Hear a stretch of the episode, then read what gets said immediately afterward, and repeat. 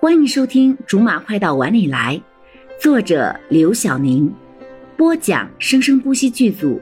本作品由韵声文乐工作室全程赞助。第三十四章：隐藏深沉的柠檬。感受到了吗？什么？良心！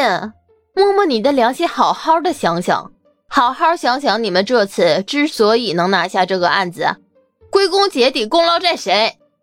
还有谁？难道不是我们这个优秀的团队吗？是我，我。如果不是我不小心被坑了输了，你们这群人还可以开开心心的去放松吗？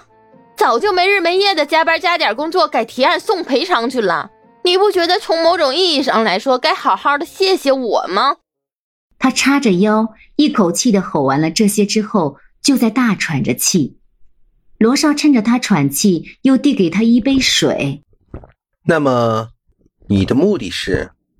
柠檬一看机会来了，立刻态度又软了下去，搂着罗少的胳膊，亲昵地说：“少少，带我一起去吧！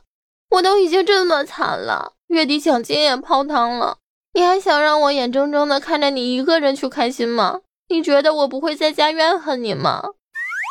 虽然他的声音都是软绵绵的，可是听在罗少的耳朵里却是一阵寒意。如果他不敢带他，一定会被报复的，一定会。这是公司的内部活动，反正就你们一个部门，而且你不是这部门的头吗？滥用个权利，徇个私，没什么问题的。公司不会给你报销的。放心，费用我自己出，绝不贪污公款。放心啦，赶快收拾行李，明儿一早再一起出发。罗经理，这位是？这女人有微转过一点头，看向柠檬。罗少表情淡淡的，比平时跟他在一起的时候还要淡得多。要不是柠檬跟他认识这么久，真的会以为他就是这种人。这是柠檬，我的，我是罗先生的私人助理。不等他说完，柠檬就抢着开了口：“他在这次案子里也帮了一些小忙，所以带他过来了。我主要负责罗经理的饮食起居。”柠檬又在抢着说，却抢得并不突兀，至少听起来是毕恭毕敬的，还真有那么点意思。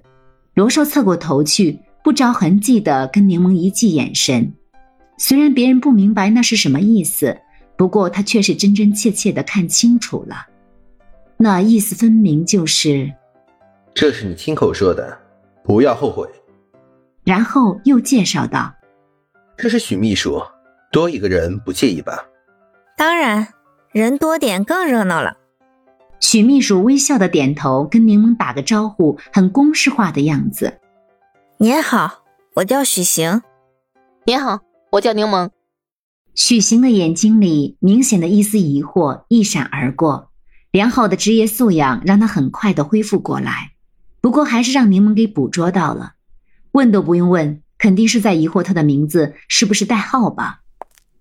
许行回到其他人那里去之后，柠檬踮起脚尖，靠近罗少的耳边，小声的问：“我是不是还是改个名字比较好？叫柠檬还是有点太怂了？”“不会，很好听。”又等了一小会儿。其他的人都陆续到齐了，上车的时候看见和罗少坐在一起的柠檬，都露出了惊讶的表情，只是谁都没敢多问而已。哎，你的手下也太不会隐藏自己的情绪了吧？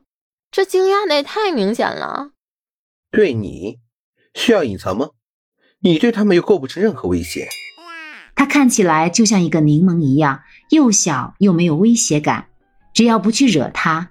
就永远不用知道里面有多酸了，看起来没有杀伤力又小家碧玉的样子，其实这一点他深有体会。车子出发之后，柠檬站了起来，走到中间的过道，清了清嗓子，做起了自我介绍：“大家好，我叫柠檬，不用怀疑是真名，为了叫起来顺口，才把姓氏的四声改成二声。其实是他爸妈没见识，又不负责任。”才会搞不清读音，顺手就起了这么个方便的名字。好了，以上就是我们播讲的本章的全部内容，感谢您的收听，我们下集不见不散。